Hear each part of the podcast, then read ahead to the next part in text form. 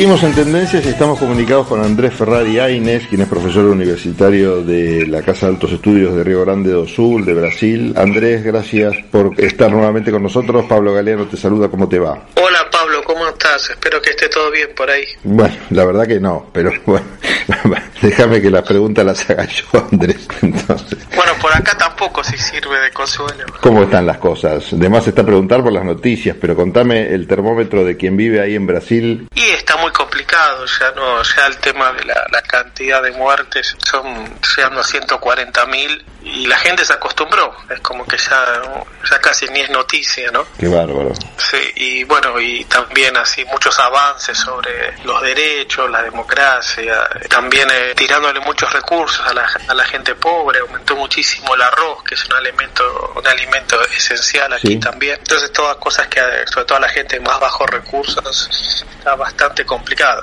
Ujú. Contame, no, no era la idea de esta nota, pero igual nos viene bien que estando allá nos hagas un poquito de cronista. ¿Se ha visto un incremento de la delincuencia? Eso no, no, por lo menos no he visto cuestiones particularmente diferentes. Y la gente en la calle sale con los cuidados de tener, bueno, tener barbijo, distanciamiento, pero las actividades están más o menos normales en, en todos los estados. Antes en Brasil había diferencias según del estado de del cual hablara, ¿no? Es que en Brasil nunca hubo una política nacional Claro. eh, y nunca y mucho menos una cuarentena o una alguna restricción nacional. Eso fue dependiendo mucho de cada estado y de cada eh, intendente y en muchos lugares eh, las cosas fueron cambiando a medida que las cifras se ponían complicadas. O sea, no hubo una política coherente así. A pesar de los números, hoy la gente hace vida más o menos normal. Depende, algunas cosas están más paradas, más cerradas, eh, o sea, no, no hay una normalidad total, pero no hay restricciones eh, genéricas, hay más bien actividades paradas, actividades más bien con cuidado, y, y eso depende de cada lugar, ¿no? En, en términos específicos. Es como que las cosas siguen a pesar de... ¿no? Claro. Bueno, Andrés, nos vamos al tema por el cual te llamé, que tiene que ver con una nota que publicaste en el diario El Cronista, cuyo título es El sueño americano terminó. Bueno, ¿por qué no me respondes vos? Bueno, eh, de alguna manera también está relacionado al coronavirus, en- en este caso en el impacto eh, en Estados Unidos, aunque, aunque no trata únicamente de eso, no por mi opinión, sino por que yo me baso en la tapa de la revista Time Sí. que pone una tapa negra el número 200.000, que es la cantidad de muertes que debe estar teniendo Estados Unidos. Para tener una noción de lo que significa eso, en punto de vista de la sociedad norteamericana, estaríamos hablando cuatro veces la cantidad de muertes que tuvo Estados Unidos durante la guerra de Vietnam. Claro. Eh, con todo el impacto que generó la guer- guerra de Vietnam. Entonces es un número catastrófico, ¿no? Y definen en la propia tapa del Times esto como un fracaso de la gestión Trump o una situación que se lo llevó puesto a Trump, vas a hacer lo que pudiera hacer. No, un fracaso de la sociedad norteamericana. De la sociedad. Claro, un fracaso que no es cuestión meramente de Trump, Bien. sino que la forma que fue tratado por Trump refleja la visión de mundo de la sociedad estadounidense. Ujú. Dice, por ejemplo, esto demostró la visión que tenemos de la individualidad y cómo valoramos las vidas humanas. Todo eso se ha combinado para dar una- un resultado, una respuesta horriblemente inadecuada. Ujú. Pues dice, ha expuesto fracturas sistémicas en el país. Claro. Entonces no es contra Trump per se, ¿no? sino sí. como que Trump es parte de una cuestión de Estados Unidos. Esto hace pensar, Andrés, que mm, por más que cambie el presidente en las próximas elecciones, el rumbo de Estados Unidos no va a depender de un partido, si es republicano o demócrata, sino que ya está ese camino marcado por el propio sistema de vida estadounidense. Bueno, la verdad que, que has entendido muy bien un poco todo. Es una serie de visiones que quiero eh, trabajar que apuntan a ese lado justamente, que aquí no lo puse explícitamente por una cuestión de espacio, ¿no? Y quería plantearlo desde otra desde otro lado, pero hay una visión de un sector eh, considerado digamos más progresista o más serio, como quieran llamarlo, dentro de Estados Unidos, de que Trump es medio como una desgracia, es indispensable que sea derrotado en las elecciones Mm. Y ahí digamos todo se podría resolver sin querer eh, meterme en- como juez de la situación el debate es si Trump es algo que cayó del cielo de la nada o es producto de los propios de la propia sociedad norteamericana. Trump es consecuencia de lo que venía pasando y no no un, punto fuera de la curva, ¿no? Que es un poco lo que trata la sociedad norteamericana y en diversas maneras, que, que es el título un poco la nota que es el análisis que viene haciendo hace bastante tiempo sobre el sueño americano.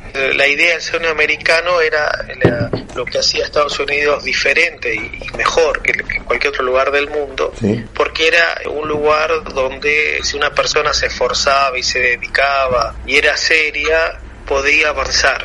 Entonces que los, los hijos siempre podrían estar mejor que los padres. Esa es una idea que es muy arraigada en Estados Unidos y hace tiempo que se viene cuestionando eso, inclusive antes de la presidencia de Trump. ¿Qué está pasando con el sueño americano? Porque los datos se vienen mostrando que está muy lejos de ser así. El propio TAP tiene varios artículos en los últimos años, desde el 2006, donde se pregunta qué ha pasado con el sueño americano, cómo está el sueño americano. Para mucha gente es un motivo de angustia, eh, esas cuestiones. Y, hay un montón de frases de personas conocidas que también están cuestionando la situación del sueño americano. Claro, aparte son muchos años con un goteo permanente de que esto era Estados Unidos. Te forzás, tarde o temprano te va a ir bien, por más que estés en la peor de las situaciones, en Estados Unidos todo tiene solución y bueno, la realidad ya demostró que estamos lejanos. Inclusive Trump también, Trump cuando él se candidatea como presidente, sí. él dice, el, el americano está muerto. Eh, yo lo voy a revivir, pero está muerto. O sea que él, él es victorioso con un discurso que plantea cómo acá, acá, la gente no, no, no, está viviendo el sueño americano. Por eso que es una situación eh, mucho más profunda. Y volviendo a tu pregunta anterior, Pablo, que plantea justamente esa otra cuestión implícitamente. El problema es meramente eh, sacar a Trump. No parece ser la solución, ¿no? Claro, ese, ese es el problema, ¿no? Y en los últimos 30, 40 años, Estados Unidos ha habido una concentración de la riqueza brutal. Sí. Hoy Estados Unidos este, es eh, uno de los países más desiguales del mundo. No es Francia o España, ¿no? Un país o Alemania en, igualdad social. E, es como Arabia Saudita, como Perú. E, es comparable con países que nadie pensaría que es un país justo y desarrollado. ¿no? Claro, y, con esa terrible brecha que ha llevado también y que se manifiesta también en el discurso, porque en el discurso, sí, disculpa. No, no, hacía referencia a unos últimos dichos de Trump que hablaba de colorados y azules cuando fue esta manifestación que se hizo en Nueva York a raíz de la oposición, una suerte de impuesto a la riqueza y bueno, y dijo, bueno, esto es, típico de un estado colorado, eh, planteando que quizás y levantando claramente una, unas divisiones típicas de una grieta. Eh, eso, eso es un tema que es muy complicado para resolver y que ahora se ha exportado a otros lados, inclusive a Argentina y a Brasil también, que dificulta mucho el debate, donde todo es blanco-negro, ¿no? Y como si hubiese un único capitalismo, una única forma de capitalismo. Esto ya lo hemos hablado en otras ocasiones, cuando en realidad no hay un único capitalismo, pero está planteado como único capitalismo el capitalismo de libertad de mercado total. No obstante, los datos eh, muestran que ese discurso hace un capitalismo, digamos, salvaje para el pobre, pero no para el rico. Y en, en, la nota yo también menciono otro, un artículo que salió en el Washington Post de un estudio de, de una organización donde reflejaba que los más ricos tienen más chances de vivir más que los más pobres. Claro, más chances de vivir más tiempo, decís vos. Más tiempo, más, sí, sí, mm, viven 10, 12 años más. Claro. Por eso el artículo lo llama una creciente desigualdad de la muerte. Qué bueno. Eh, los datos son de 2010. Sí. O sea que esto es un proceso que se viene empeorando, que ya en el 2010 era grave. Hay que recordar que en 2010 el presidente era Obama, sí. demócrata. Sí. Cuando pensamos en esta cuestión de, del futuro, ¿no? Y el vicepresidente Obama era Biden o Biden. Hay una frase de Clinton donde la gente reclamaba de los gastos externos, mundiales, etcétera, esto que, mm y ella decía, eh, bueno, es muy común que esto cuestionen, qué sé yo, pero lo serio es no darle atención. O sea que la gente ya venía malhumorada por los efectos internos de la política externa de Estados Unidos, porque las cifras vienen empeorando. Estamos hablando la, la gran parte de la sociedad, pero sobre todo para el 60-70% más pobre. Sí. Cuanto más uno sube en la pirámide de, riqueza y de ingreso, más ha, ganado en los últimos 30, 40 años. Y, en ese estudio, una mujer que pertenece al, sector más pobre de Estados Unidos, hoy tiene una expectativa de vida unos 4 o 5 años menos de lo que hubiese tenido en 1980.